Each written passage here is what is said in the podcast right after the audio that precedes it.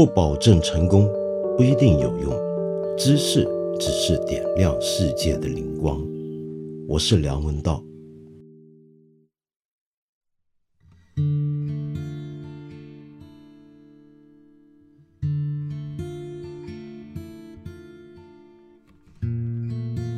七十五年前的这个时候，已经到了抗战的末期。第二次世界大战的太平洋战场呢，也已经走到了明显可见的终局。再过不久，八月十五号呢，日本就宣布向同盟国无条件投降。八月六号跟八月九号就是破天荒的两枚原子弹砸到了日本本土的广岛跟长崎的时候。所以最近呢，不晓得是不是这些历史的缘由啊，让我又重新开始在看一些关于当年二战，尤其是太平洋战场上发生的事情。那么这一看下来呢，有一件事情是我以前没有特别留神去想，但是现在看起来却特别古怪的一件事，那就是在整个战争里面。日军或者整个日本国家方面说谎的那种程度，达到了一个何等惊人的一个地步。那么坦白讲，每次一有战争呢，各国呢都一定会有夸大、吹牛、骗人、瞒报这些事情是必然要发生的。这就是我以前也说过的那句老话嘛，那是很有名的一句话。就是战争一发生，第一个受害的、第一个被牺牲的，那就是真相。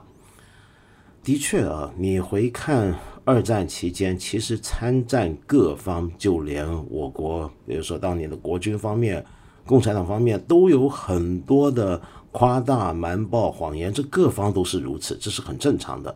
我记得我小时候呢，在台湾念书读抗战的历史的时候，我就常常觉得奇怪啊。所有那些我读到的课本，或者是看到的大众传媒里面的资料，都在讲国军如何的英勇，那么日军呢，如何的牺牲惨重，在一场一场的战役里面，日本人呢都是牺牲的非常惨。那到底为什么国军会一路败退呢？假如是这样的话，然后当时更奇怪的是有一个词啊，就小学。刚开始看的时候还不懂，后来才慢慢懂，看明白是什么意思的一个词，叫做转进。转进是什么呢？其实就是撤退。就你看地图会发现，国军一路叫转进。什么叫转进呢？你以为好像是打胜了一场仗，然后跟着又攻略另一个地方一样，但后来慢慢发现，这个转进其实就是往后退、往后撤的意思。但这些呢，你要说比起日本吹的牛呢，我觉得还是差了一筹。像去年有一部电影非常有名，一个好莱坞的大片，又重拍了一遍中途岛战役，那么在国内还非常受到欢迎。电影拍的一般般，但是据说很多人看得非常的亢奋，看到美军的飞行员如何轰炸画着大幅的日本国徽的这个日本航母的时候。据说戏院里面呢，还是有一阵热烈的掌声。说到这个中途岛战役，是日本跟美国开始在太平洋上面扭转局面的一场决战，这非常重要的一场决战。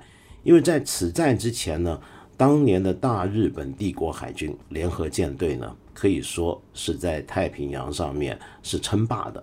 那么美军在当时各方面看起来都还不如日军，无论是武器的数量跟质量，还是军人的训练，各方面你都觉得应该不如日军才对。但是中途岛战役一战就改变了整个局面，就此埋下了日本后来一路败退的先兆。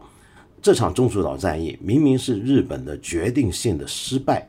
但是当时日本的报纸对这件事情是绝口不提，反而是不断的夸大，说美军的牺牲多么的惨重，美军的损伤多么厉害，甚至还真的是夸大，就美国少了多少战舰，他们是成倍的报上去。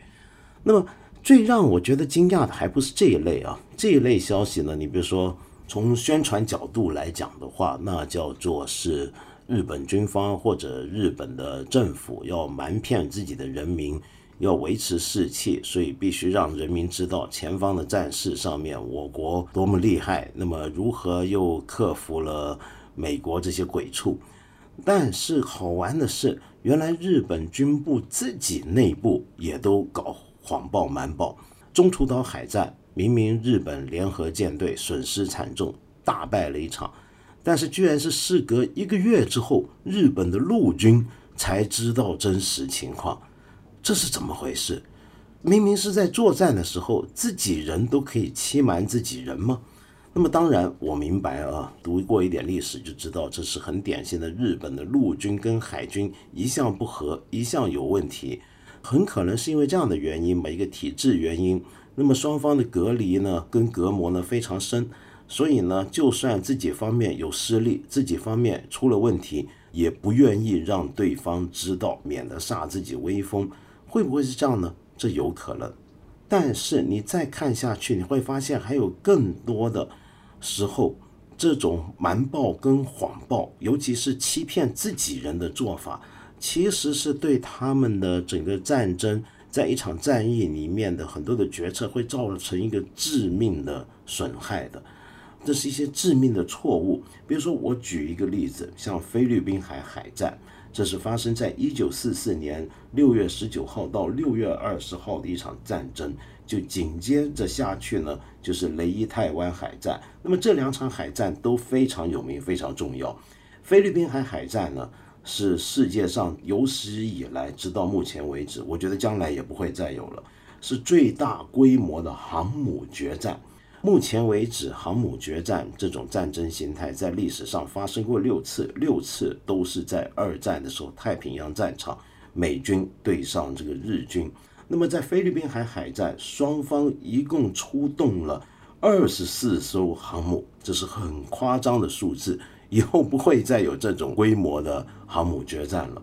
那么，什么叫航母决战呢？航母决战其实就是海军不再像传统一样，就是用战舰对决，直接炮轰对方，而是出动航空母舰上的舰载机去攻击对方。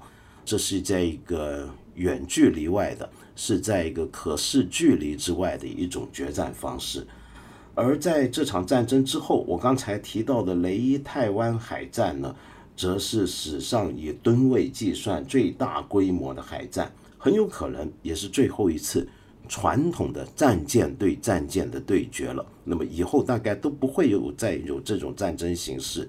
因为这种战舰在可见范围内用炮击的方法去对付对方，这是一个当年的武器跟战术思想的水平，现在早就不是那个年代了。说回菲律宾海海战啊，刚才讲到是个航母决战，那航母决战就是要透过舰载机来决战。在这场决战里面有一个很有名的一个讲法，叫做马里亚纳射火机大赛，这是怎么回事呢？菲律宾海海战这个名字是美军的称呼方法，而日本把它叫做马里亚纳海海战。那主要就是在马里亚纳群岛附近，就菲律宾的附近的海域上面作战。在这场战争，为什么叫马里亚纳射火机大赛呢？这是来自当时一个美军的飞行员，他太兴奋了，他说了一句话，他说：“他妈的，这好像传统的射火机大赛啊，这是一种老派的射火机大赛。”这怎么回事呢？原来是美军当时追打这些日军啊，简直是像射火机一样的轻松容易。怎么会那么容易呢？我先跟你说一下当时的攻击的双方的损伤数字，你大概就会有一个印象。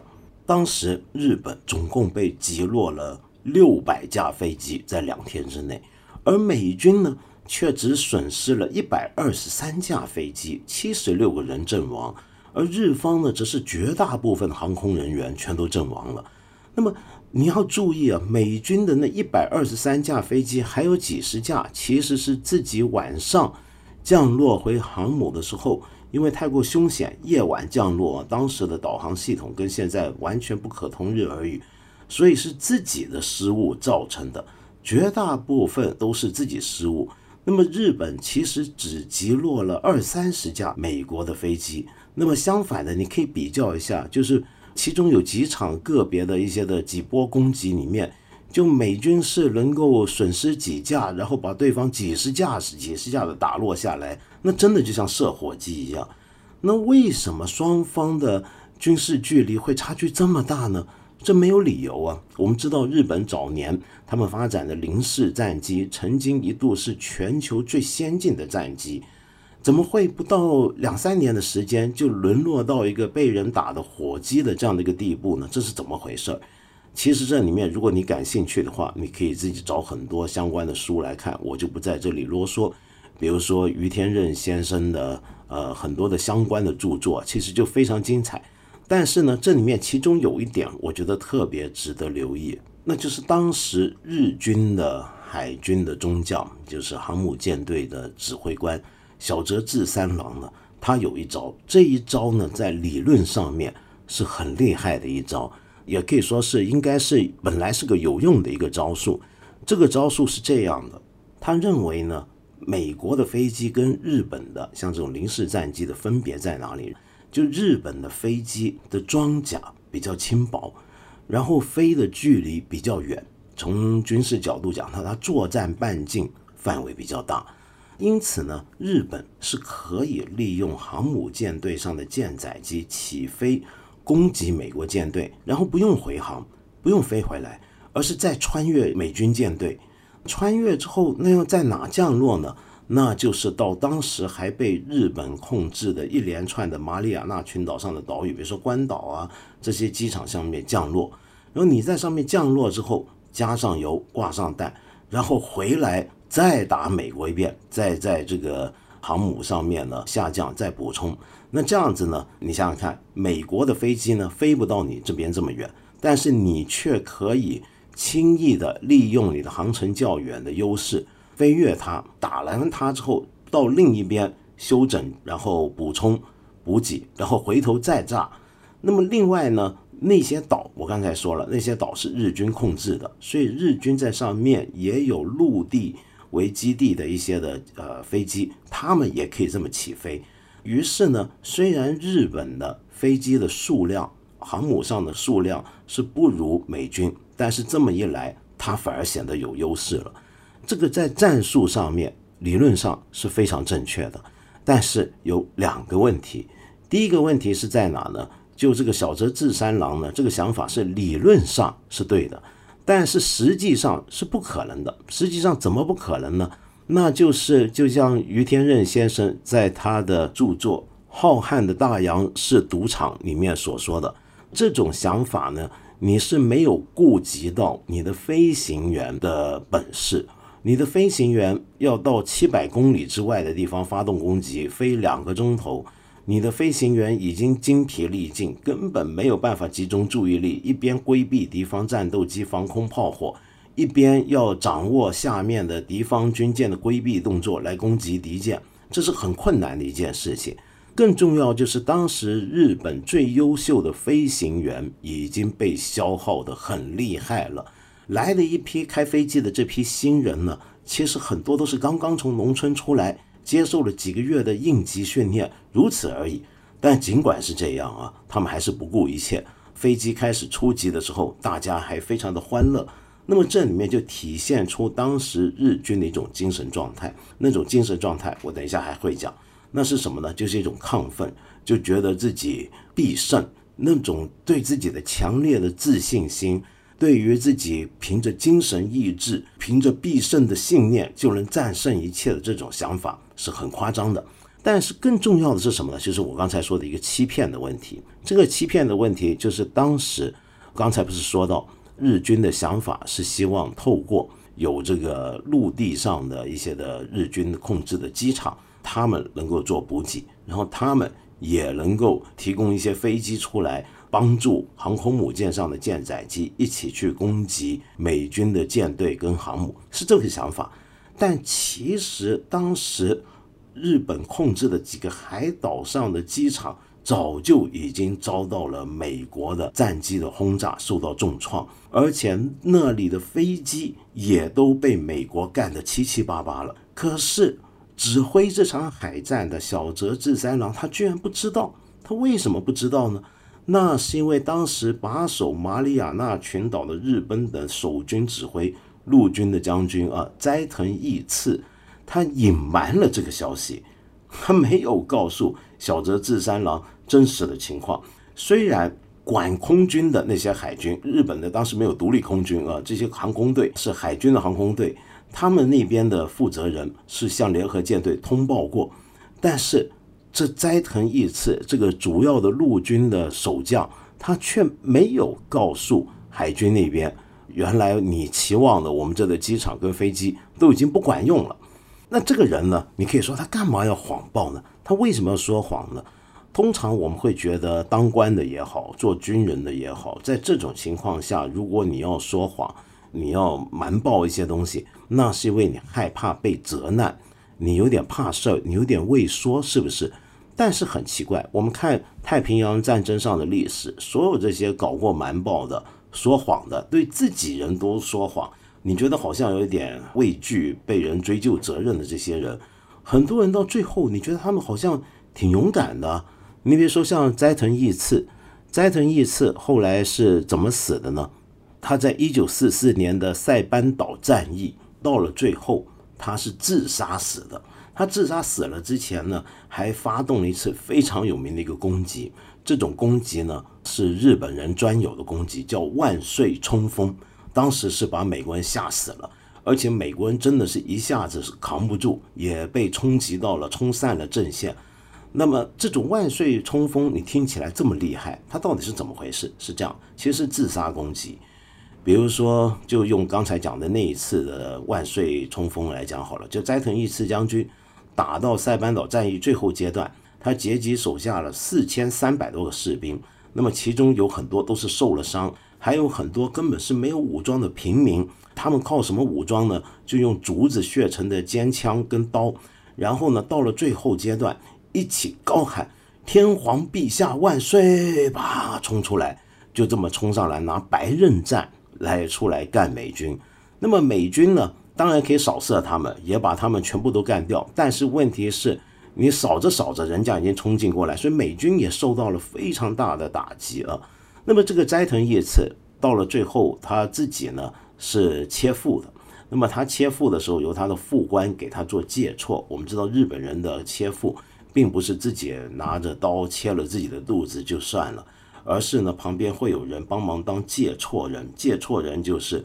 等你腹部中了一刀切下去的时候呢，他在旁边把你的头砍下来。当时斋藤义次那个介错人就是用开枪的方法把他打爆头死了，所以也算是英勇殉国。后来当时美军的指挥官呢，holen Smith 还为他举行了厚葬。我看过那张照片，就斋藤义次的葬礼是一群美军给他挖了一个坟在塞班岛上，然后给他盖上了日本的国旗。给他行军礼来厚葬他，大概是觉得这个万岁冲锋虽然非常疯狂，但是也还算是英勇，而且这个斋藤义次说到底最后也叫做殉职嘛，是不是？在当年的讲法就叫殉国。所以你觉得这些你说他是不勇敢吗？他又好像不是不勇敢，但是你再仔细想，你就琢磨出这样一种心理。这种心理是什么呢？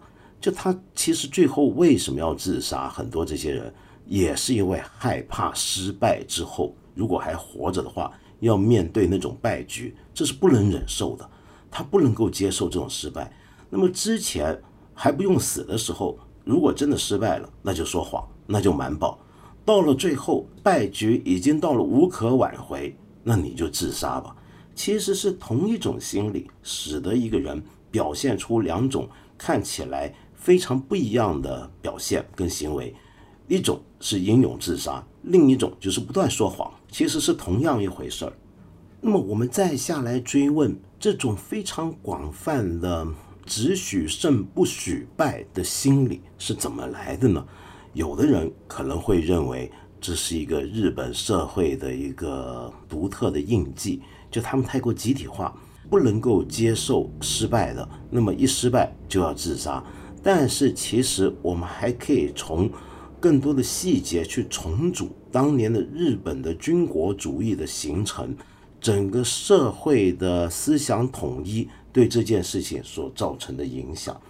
我们想想看，日本人为什么这些军人，他们很多人这样子自杀，或者是以投降为耻辱，做俘虏为耻辱，这种想法是怎么样被周边社会影响呢？那就是因为有太多人觉得，甚至大部分都觉得我们是必胜的。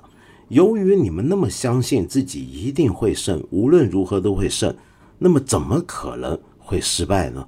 失败这个想法根本不出现，没有来过。当时有许多人呢，我们知道日本在整个二战所有过程里面，可以说是一步又一步的错误造成的。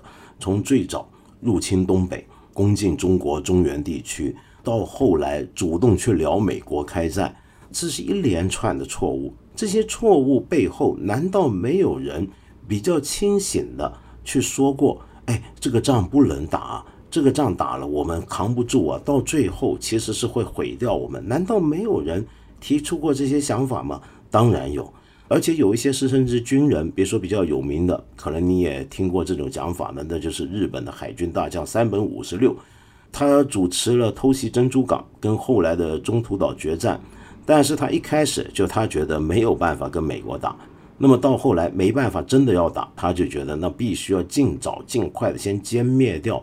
美国的海军力量，然后要目标是要拉他们最后来谈判，而不是要干下去。那么当然，后来的事情都已经是历史了。但是其实当年在日本的陆军之内，也有些人是反对战争的，是觉得这些仗不能打的。其中有一些人呢，就直接被东条英机当成精神病 丢到一边去，就说你居然说我们会失败，那你不是精神病吗？那么其实到了战争后期啊，也有一些人。还在大着胆子出来说这个战争必然要失败，那这个人呢，就是一个很有名的一个日本的记者，一个新闻媒体人，叫做新民丈夫。那这个新民丈夫啊，当时在日本的大报《每日新闻》那边呢，发表了一篇文章。这篇文章是直接回应这个东条英机在一九四四年二月二十三号所做的一个非常时期宣言，是回应他的。那东条英机在非常时期宣言讲什么呢？他说，皇国正处在存亡的关键时刻，要人民们号召全体人民要有竹枪精神。什么叫竹枪精神呢？就刚才我讲的，你平民嘛，没有武装，没有枪，没关系，你用竹子来做枪，竹子前面削尖了，用这个来跟美军干。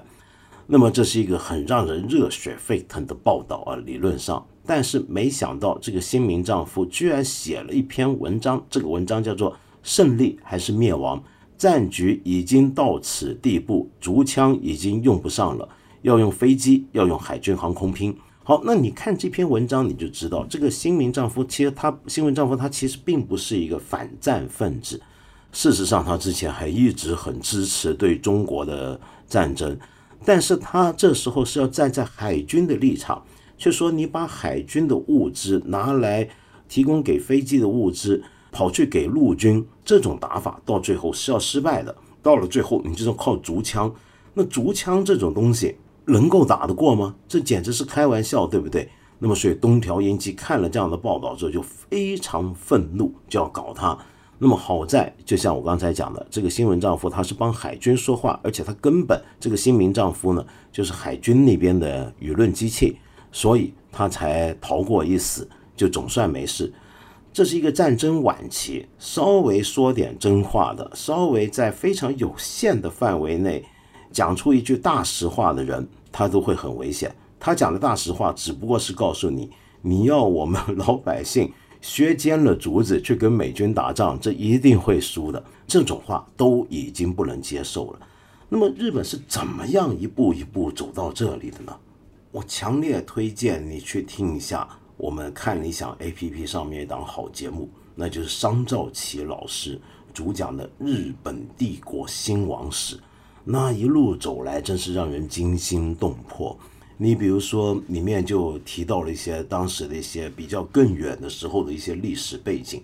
我们知道，当日本人关东军开始擅自攻击东北、占领东北之后，当时国际联盟啊，就有今天大家都觉得是联合国的前身。一战之后成立的国际联盟呢，就接受了蒋介石的这个投诉，然后就开始调查日本是不是犯了一些的国际的规定跟条约。那么在这件事情里面呢，其实对日本是非常不利的，因为这是明摆的事实，你就是在入侵中国嘛，对不对？明显的违反了国际规则。那么这个国际联盟的调查跟最后的表决结果对日本不利。当时主持这个外交斡旋的松冈洋右呢，根据商老师的讲法呢，他就可以说是失败了，因为最后他就只能够宣布日本干脆退出国际联盟。你们都说我坏，你们都说我不公平。你们都说我侵犯别人的领土，我不服，那怎么办？那到最后我干脆退出。请注意，日本当时还是国际联盟的常任理事国，那么他这么一退出，就等于在外交上陷日本于困境，就等于全世界围着日本，都觉得日本你做错，你不对，你有问题，你要往后退。本来是个外交的困局，是个外交的挫折，是不是？所以这个松冈洋右他自己觉得这下惨了，我这回。丢了大脸了，我没有搞定这个外交斡旋，其实也不能完全说是他的责任，对吧？但他始终觉得这个没办法，他这个是外交失败，他不敢回国，在美国还躲了一阵子。那么后来终于他回到日本的横滨，在一九三三年四月，没想到一上岸，居然收到了像国民英雄欢迎的一样的凯旋仪式，就老百姓很欢迎他，觉得干得好。奇怪，把外交搞砸的人，怎么到最后反而国民都说他干得好呢？舆论也都说他做的对呢？那是因为商老师就说，日本的舆论已经扭曲到了这样的一个地步，就是明明把外交搞砸，偏偏要说成是胜利。这个胜利是什么意思呢？就是今天反对我们的那些人都错了，我们坚持自己的道路是对的。所以觉得他是个英雄人物，干脆这种不公平的国际体系，我们退出没什么大不了，就退出吧。那么我们再后往后看，你可以看到日本当时的很多的政策的决定也非常有意思啊。那时候日本呢，其实是整个社会从政府里面的右翼跟军方，一直到民间呢，大家都开始有一种倾向，这种倾向就是觉得。我们身为日本人，那当然要爱日本，当然要爱国。那爱国，那肯定要说国家的好话。那么因此，任何觉得国家做错事情的讲法，或者刚才我说那种宣扬国家在某件事情，比如说战争里面会失败的讲法，那都是不爱国的。不管你说的是有没有事实依据，有没有道理，这种论调本身它立场有问题。首先，你屁股坐歪了，那就怎么样都不行。那这种认为你立场有问题这种讲法，它是可以无限的在延伸推广到其他范围去的，在思想言论上也可以推出去，而总是会有人会往这些方向推出去的。比如说，商兆奇教授就讲到了两件非常有名的事件，一个是陇川事件。所谓陇川事件呢，是当年日本京都大学的一个教授叫陇川信成。那陇川信成教授呢？他是认为啊，当时日本政府开始通过思想倾向来断罪、来镇压思想犯，他认为这是错的。他说，法律的量刑呢，应该是以嫌疑人是否实施了犯罪行为为衡量标准，你不能用主观的判断来说他犯罪吧？总不能说一个人想的跟官方不一样，是个意见分子就把他抓起来啊？他认为这样是错的。然后他又说呢？这个如果有时候国家制度、社会上面有问题，使得一些穷人铤而走险犯罪了，那么这当然是个犯罪。但是问题是你也要先想想看自己的国家社会是不是出了问题呢？他这些讲法就被认为是在推广无政府主义，于是就受到当时的很多的右翼分子的攻击，然后大家就举报。举报的结果呢，就是让他京都大学把他炒鱿鱼。京大的校长当时是拒绝的，但是当时主管教育的文部大臣呢，还是直接下令罢免了他的公职。那么后来这件事情在日本的学术史上搞得很大，非常有名。但是我们按下不表，你可以自己去听商兆奇老师的这个节目。我们再讲另一件事，这件事情影响就更大了，那就是东京大学的法学教授美浓布达吉。他提出这么一种理论，这个理论叫天皇机关说。什么叫天皇机关说呢？其实按照我们很多人来讲，这是个常识了，意思就是说日本的体制啊，国家体制是君主立宪制。那君主立宪制是怎么样的一种体制呢？那就是国家的统治权不属于天皇，属于国家法人。天皇只是日本这个国家法人的最高的机关，不是国家的主体，所以它叫天皇机关说。这个机关呢，其实是个日本的讲法，用我们的讲法，这是一个体制的一部分。就天皇只是体制的一部分，就等于今天我们说英国女皇是英国的元首，但这个但这个只是个机关，只是个体制，它并不拥有实质的统治权。那这应该是我们大家都觉得君主立宪制很明显的一个特点，是不是？这个学说的基础，那当然就是明治宪法。但是当时这个说法在日本那边呢，就引起非常大的争论。右翼分子跟政府里面的右翼政党就不断的批判他，觉得这种自由主义的宪法学权威必须要先打倒，要把整个他的制度连根挖掉。那么当时早就有一些人就认为呢。现在社会上之所以那么多的共产党，那么在当时日本很多右派最讨厌就是共产党，甚至有法官都说是共产党。那主要就是因为学校出问题，学校出问题就是老师出问题，老师立场不对，思想歪了，所以教出了立场不对、思想歪的学生。学生出来进入社会工作，那就污染了社会。那么他们的老师的代表之一，就像这种主张天皇机关说的美浓布达吉。然后他们说呢，日本的天皇是万世一系的现人神，也就是显现在世间的神。这个美浓布达吉怎么能够说他是机关呢？如果说是机关的话，那不就跟机关枪一样吗？是真的有人这么讲？那你有什么办法呢？遇到这种说法，所以终于这个美浓布达吉也就被打倒了。他被打倒之后，天皇机关说就成为了一个禁忌。于是，相对的那种天皇主权说日本特殊的国体论，在日本呢，商兆奇老师说就成了护身符一样的语言。只要你赞同天皇主权说拥护国体论，那你就是爱国的，就是安全的。你要是赞成天皇机关说质疑国体论，你就是日间卖国贼，还会招来杀身之祸。因为言论自由没有了，思想也随之消失。日本帝国是世界上独一无二的最优越的国家，是人类历史上最光辉、最伟大的国家。这种自嗨的说法，就在右翼和军部分子的裹挟下，成为不允许任何人挑战的国家意识。然后我们就看到日本整个社会就往这个方向推动。在这个推动的过程里面呢，有许多的细节，这些细节不一定都是政府里面有人主动要推的。而是民间自己怎么样配合？你想想看，这是国家定下来的主要的调性，是往这个方向走了。至少是掌权者、掌政者是往这个方向。那底下舆论上面，大家呢也都要小心。主管媒体的各个新闻机构里面的工作人员，也都觉得这是个正确的大方向，要往这方面靠拢。有的人呢是真心相信，有的人呢是为了自身的安危。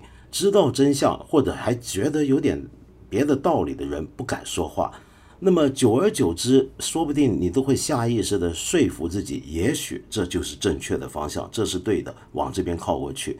而民间里面呢，有很多的企业家，包括出版教科书的机构、印刷商啊，各种的商人呢，也都会趁着这个机会推出各种各样的爱国的表态跟商品，因为这是一种挣钱的方法。因为在这个状态下，谁往这个方向走，推出一些配合的商品或者是一些主张，那就是爱国的表现。你又爱国又赚钱，这是最好的事儿。那么那个年代的日本呢，就出现了非常多的荒谬的情况。那么这方面呢，我可以给你推荐一本书。这本书呢，写的不怎么样啊，评论上面做的不怎么样，但是资料收集非常有趣。是一个日本的作家叫早川忠典。他有一本，其中有一本著作被翻译到大陆的简体字版，那么另外有一本新出的书则没有，暂时还没有简体字版。但你光看里面的图文呢，是非常非常有意思的。第一本呢叫做《神国日本荒谬的决战生活》，第二本呢叫做《神国日本荒谬的爱国技法》，里面都是收罗了大量的当时的日本。社会方方面面的文宣材料、媒体报道、商品广告，来让大家了解当时的日本的这种整体的社会的右倾化、军国化是怎么回事儿。你比如说，那时候大家都要宣传对日本的国旗的信仰。那日本的国旗，我们知道那个大太阳叫日之丸嘛。那大家要崇拜这个日之丸国旗，崇拜他到一个什么地步呢？是认为这个日之丸这个旗啊，它是一个天皇是个神嘛，对不对？那他们这么相信嘛？那天皇这个神的一个体现，所以这个旗本身。都具有了一定的神格，那既然它具有一定的神性，那你就当然无论如何都要好好的尊敬它、保护它。那比如说当年就有这么一件事情啊，就是昭和十一年（一九三六年）的时候，有这么一个公交车上的一个女车长，她东京叫美长 Yuki，美长 Yuki 子啊。那么她二十岁，她就发现在这个路上，哎，有一个前方的国旗掉落在路面上。这路上是车水马龙啊，他车开着的，但是因为他看到国旗掉到路上，他觉得这怎么可以呢？他迅速的跳下车要把它拾起来，结果被对面的卡车撞飞，最后死了。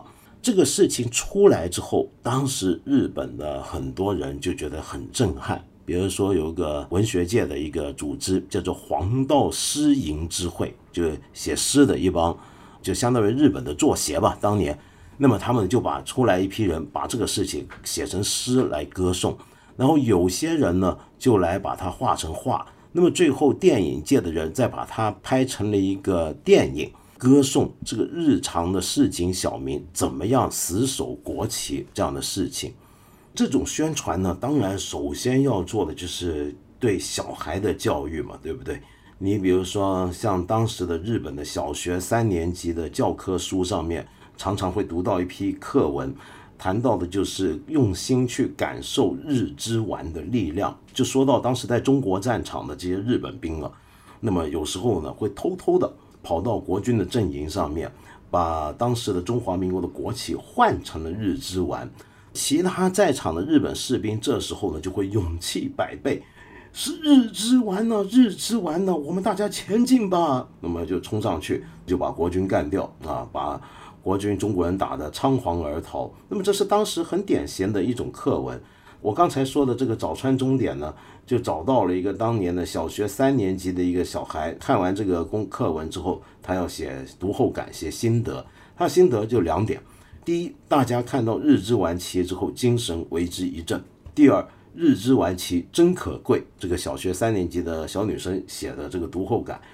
然后这个批改这个作业的老师呢，就给他打上了三重圈，就认为，嗯，这个心得非常好，很精准地领会了我们的教育方针。当时很多小学呢，还要学唱一些歌，比如说有这么一首歌，叫做《前进吧，一亿火球》。那其实听起来是个很不吉祥的一首歌，意思就是说呢，我们一亿，当时日本一亿人口，我们是一亿个火球。这什么意思呢？就是我们作战是要抱着这种决心，我们一亿人都能变火球的冲向敌方。他们有一些为了宣传这首歌，还出了很多的海报。那些海报里面呢，就画这些日本人头上绑着日之丸头巾，然后呢手上就抱着一个炸弹，表示说日本人是能够一人抱一个炸弹冲进敌军的阵营里面去的。除此之外呢，这些大人当然也要接受教育。当时是日本的所有的办公室、工厂等等等等，都要常常举办一种活动，叫捧读诏书。那么这个捧读诏书最早呢是在一九四二年的一月八号举行的，后来呢就变得越来越频繁。这个捧读诏书又是怎么回事呢？就是因为日本是在一九四一年发布了大东亚战争的宣战的诏书，那这个诏书呢，他们就觉得是很了不起的。里面当时的内阁的告谕就说，这是所有生于皇国之人永难忘的日子，也是开始承担建设新秩序大使命的日子。我们是有使命的人，有信仰的人，那要好好的让我们的信仰跟使命呢，能够被牢记在心。那就要大家多多捧读诏书。就上着班，那么大家停下来，全部站起来，捧着这份文件来一起诵读。那么就连电台广播啊等等啊，也要不断的在捧读这个诏书。这就是这么样的一个做法啊。对，小孩的事儿还没讲完呢。那时候真的是小孩绝对不会放过。你比如说像幼儿园，有一些知识分子在这样的情况下呢，已经是完全的被改造或者自愿改造成极右派的思想。比如说，日本幼儿教育之父啊，这是一个非常有名的儿童心理学家，在国际范围都很有名，叫仓桥雾三。那么他呢就发表文章，他就说到，这个身为幼儿教育领导人呢，他认为呢，所有的幼儿园都要举行纪念典礼，来讲这个大诏奉代日，就是刚才我说那个诏书。这个诏书呢是要幼儿园的孩子，就算不怎么会字，也要开始学着默读。然后还要祈祷，这个祈祷就神啊，请你守护日本国吧，等等。然后呢，这小孩呢也要一起诵念，就幼儿园的孩子也要一起在有一些精神教育，再加上几段宋词，一些祈祷文，比如说日本很强，这场仗一定会打赢，我们也一定会成为好孩子。就我们成为好孩子，跟日本会打赢呢，在此是同一回事。那么大一点的学生呢，就有更变态的事情。比如说，我见这个书里面还提到，当时日本很多小学跟中学生呢，都要求在学校里面上学的时候，所有的学生要把上衣脱掉，赤膊上学，光着个上身。那为什么要这么做呢？那主要就是要培养强健的日本的国民的身体，然后锻炼日本国民的意志。只有有强健的身体跟强健的意志的日本人。才是很正的日本人，那这种日本人呢，他们才能够在在战争中获胜，这是一种，也是一种意志胜利法。请注意，我说的光着膀子啊，这个不只是男生，连女生都要这样。所以里面我就看到一些让我觉得触目惊心的照片，是一些日本女孩子已经发育了，然后就真的脱光了上身，跟男生一起这么脱光的衣服，脱光了上身。露着个乳房，就这么坐在教室里面来上课。然后当时呢，有一本书呢，是一个日本的教育部门的督学写的书，叫《皇明念成的哲理》。这里面呢，就提到有一间学校做的特别好，特别值得全国各地的学校学习。这个学校的学习啊，就是包括女老师也都打赤膊，就男男女女，老师到学生全部都脱光了上身。那脱光了上身干嘛呢？他们进行一种体操，这个体操叫干部摩擦体操。什么叫干部摩擦体操呢？比如说，男老师就让女学生折好这个男老师脱下来的衣服，有两位负责的女学生去用干布去擦着这个只穿着呃内裤，就是日本那时候穿的兜裆裤的这个男老师和校长的身体。如果这个老师或者校长呢说我的身子还不够暖和的时候，这女学生呢还得围着校长努力一把擦拭，这个听起来就有点性变态，但是这居然是一个督学鼓吹全日本的中小学都该学习的效法的对象，再到后来呢就变成了街上出版的刊物啊，比如说。一些家庭刊物，有一本刊物叫《家之光》，是那种里面讲很多家务生活啊，怎么样做菜啊，怎么样教小孩，给家庭主妇看的这么一种杂志。这个杂志上面居然出了这么一首诗，配上了一张照片。你可以看我们文稿里面有这张照片。这首诗叫《可爱的图集》，就是两个小孩，两个非常小的小孩，真的很可爱。这两个小孩，但是他们穿着日本的军装。那是日本当时最流行的童装，就幼儿两三岁都开始穿军装，然后呢，要教导他们去认识这个突击精神。这首诗呢是这样的：我们的突击绝不会输，战斗到底吧，胜利到底吧。我们是大和魂儿童，就这个两三岁的小孩就开始学这样的精神，长大之后成为日本的成年的国民跟军人。日本怎么可能打仗会输呢？你想想看。当时呢，到了战争后期，日本其实已经不够钱了，根本物资缺乏的很厉害。为了要能够找到资源呢，他们已经在社会各阶层搜刮的七七八八，终于开始向幼儿园的孩子下手，鼓励儿童要从幼儿园阶段开始好好储蓄。那储蓄金钱是干嘛呢？不是为了你将来自己打算，是为了国家。幼儿园呢，储蓄收集回来的钱呢，会日本为日本的陆海军献上一种军机，这种军机呢，其实就是当时日本的各种的军机。只不过由于这个钱是幼儿园呢收刮回来的，像小孩子呢收回来的，所以这种军机呢有个特别的名字，叫做日本幼儿号。当时的负责搞这件事情的这些幼稚园协会呢，为什么要做这件事情？是因为社会上面所有人都爱国，所有人都有行动。身为幼稚园协会，不能够不做一些动作，所以就搞了这件事。然后他们在搞这件事情的宣言文章里面还提到，日本幼儿号是全国幼儿心意的献纳。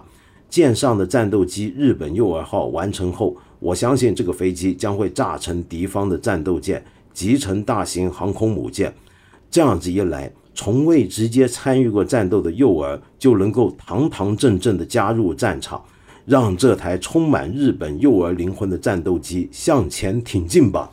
那你幼儿园都这么拼了，搞理发理容行业的，那又怎么能够落于人后呢？所以在一九四二年二月，大日本理容协会国民发型制定委员会成立了。那国民发型制定委员会是什么呢？是指的是战争时期啊，国民连发型也都应该固定，光是这个头发底下的遮盖的头颅里面的大脑，大家想法一样还不行。发型也都要一样，才显现出你是爱国。那么当时他认为，所有的男人都该理一种爱国发型。那这个爱国发型有个名字叫驿站型。驿站型是什么呢？驿站啊，就驿是机翼翅膀那个翼，站就是赞成的站。这个驿站呢，在我们中文里面原来指的是辅佐皇帝的大臣，就辅佐啊辅弼，这叫驿站。那么，但在日本呢，当时由于啊，商兆基老师很快就会讲到的敬畏文魔，他成立的这个大正义战会啊，那么是参考了法西斯国家，就一个国家认为只应该有一个政党，全国上下统一起来，那全国上下一起义战跟辅佐天皇，这个叫大政义战会，它的中心思想。所以“驿站”这个词在日本很流行，所以他们出的发型呢就叫“驿站型”，就表示你留了这样的头发，你就在辅佐天皇了。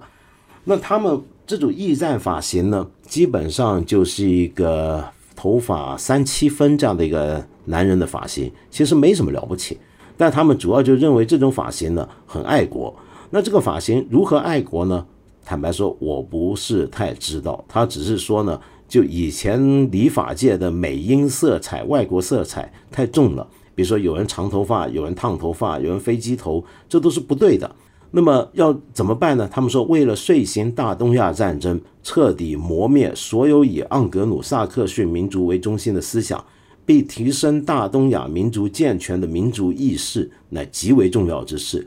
面对此一历史性重大局面，我们理容业。将进行多年的不祥的英美色彩一扫而尽，制定了具有日本精神的凛然的国民发型驿站型，并致力普及，能够大大贡献于长期在下的国策，实不为职场奉公之名。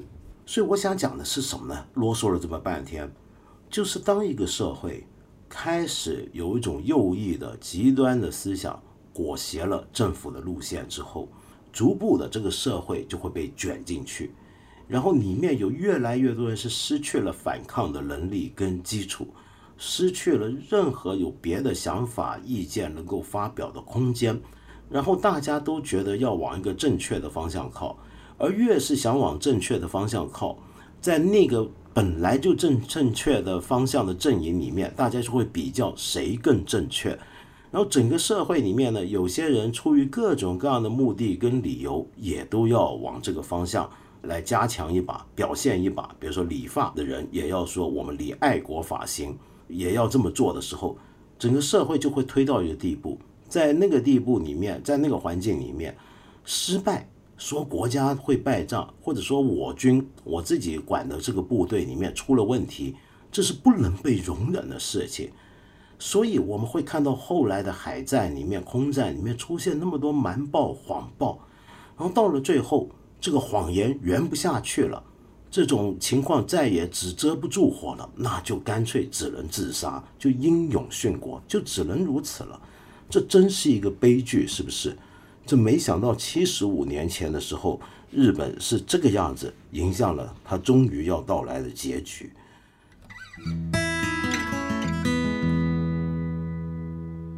好，那么今天呢，我又要来道歉了。我这个节目最后的问答，每回都得道歉一下才对。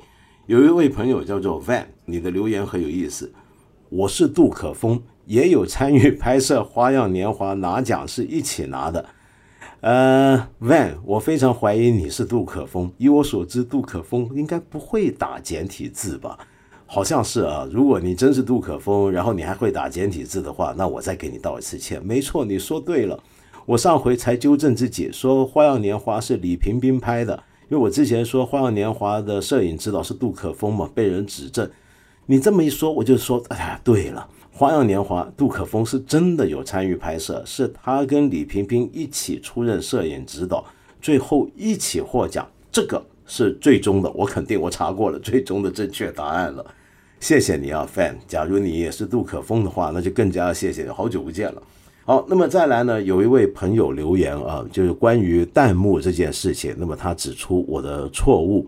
那这位朋友呢，名字是一二三四五六 WJ 六八一。你说梁文道恐怕又错了。弹幕虽然是二次元，但是弹幕是来自日本 Nico Nico 动画的。哔哩哔哩的弹幕文化是发扬了日本的弹幕文化，而且不仅仅是游戏啊，弹幕一开始出现就是多元的。如果愣要说是源自游戏方（括号不是可以），但是咱们用来评论的弹幕是那整个视频网站都在用的。除非你找到该网站的第一条视频，不然没法说是游戏来的。然后还给出了参考网记，叫 Nico Nico 大事记，说的很对，您说的太对了。弹幕这个东西啊，日文叫 Demaku，它确实，我们今天所讲的这个弹幕文化、弹幕视频，它是来自日本。这个上回我也讲，它是来自日本，而且是来自 Nico Nico 这个动画的，但是。我要说，为什么说弹幕是来自游戏呢？是因为弹幕这个事情啊，虽然我们今天知道它是动画上面喜欢动画的人开始在上面出现这种弹幕式的评论，但是这个东西之所以叫弹幕，是最早是真的是来自游戏，就是弹幕系的射击游戏嘛，对不对？那这个弹幕系的射击游戏是早在上世纪九十年代就有了，比如说当时的很多的卷轴射击游戏。都出现过这种弹幕射击游戏，比如说《怒首领风》啊，这些当年非常有名的游戏，就有了那种大规模的弹幕，然后你要闪躲这种玩法。后来喜欢动画的朋友在动画里面开始留言到一个程度，像弹幕那种游戏一样的这种地步。之所以叫弹幕，之所以叫弹马库，是因为来自这个游戏。所以我想说，准确的讲，你讲的是对的，就是因为。今天我们所知道的这种看影片，然后把评论及时的打到这个屏幕上面去，这个叫弹幕。但这个东西之所以叫做弹幕，却是来自游戏里面的弹幕游戏或者弹幕系的射击游戏。OK，最后呢，今天由于讲到这些内容，我给你介绍一首日本的军歌。那么在我们今天要放日本军歌，这也是很政治不正确的事啊，在我们国家这是不对的。但好在我要放的这首军歌是日本在太平洋战争时期被禁的军歌。为什么被禁呢？就是因为它的歌词出问题了。这个歌词其实不能叫反战，但是叫厌战，可以叫做什么意思呢？这首歌呢叫《雪之进军》。其实是来自甲午战争时期啊，日本的陆军的乐队成员永井健治，他当时呢参与甲午战争在东北地面上的战争，在这场战争里面，这些日本的军人他们发现，原来他们食物啊、水啊、燃料都不够，然后这个歌词呢讲的就是这种什么东西都缺乏，然后还要在东北的雪地上作战的这个经验，我们都说呢他们是来侵略的。当然他们是来侵略的，但实际上这些侵略的军人本身也感觉到这场战争是痛苦的，对他们而言。然后呢，这里面最后那个歌词最后一其中一句话呢是最有问题的一句话。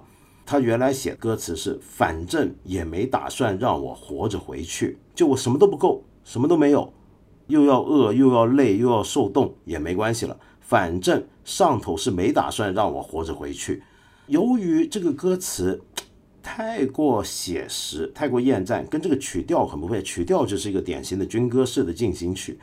所以呢，这个歌词是很怪异的，这种有这种内容，所以在昭和年代，就这刚才我说那句话就被改了，就被改成了“反正我也没打算活着回去”，这一下子就从自己是个被上级丢到这个地方来为了军国牺牲的这个意思呢，一下变成了就是我是主动自愿为了爱国来牺牲的。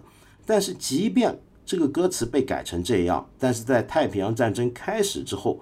是经还是不准军人唱，那么就算当时很多军人其实还挺喜欢这首歌，因为他们觉得这首歌很能够反映他们的实际情况跟心境，但是还是被禁掉了。那我们就来听听看太平洋战争时期的这首日本的军队的禁歌《雪之禁军》。Música